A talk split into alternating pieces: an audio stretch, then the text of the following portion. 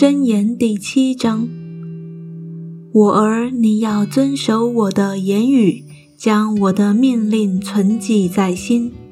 遵守我的命令，就得存活；保守我的法则，好像保守眼中的瞳人，系在你指头上，刻在你心板上。对智慧说：“你是我的姐妹。”称呼聪明为你的亲人。他就保你远离淫妇，远离说谄媚话的外女。我曾在我房屋的窗户内，从我窗棂之间往外观看，见愚蒙人内少年人中，分明有一个无知的少年人，从街上经过，走进淫妇的巷口，直往通他家的路去。在黄昏或晚上或半夜或黑暗之中，看哪，有一个妇人来迎接他，是妓女的打扮，有诡诈的心思。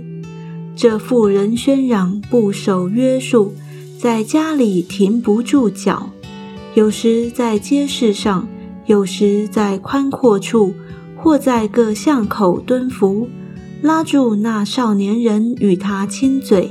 脸无羞耻，对他说：“平安记在我这里，今日才还了我所许的愿，因此我出来迎接你，恳切求见你的面，恰巧遇见了你。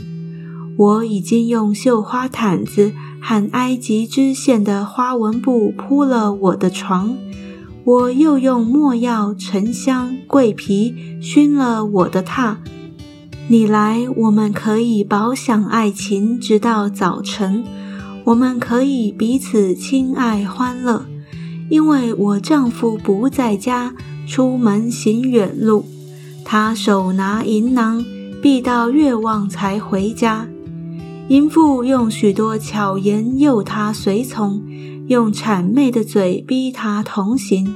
少年人立刻跟随他，好像牛往宰杀之地。又像虞美人戴锁链去受刑罚，只等剑穿他的肝，如同雀鸟急入网罗，却不知是自丧己命。众子啊，现在要听从我，留心听我口中的话。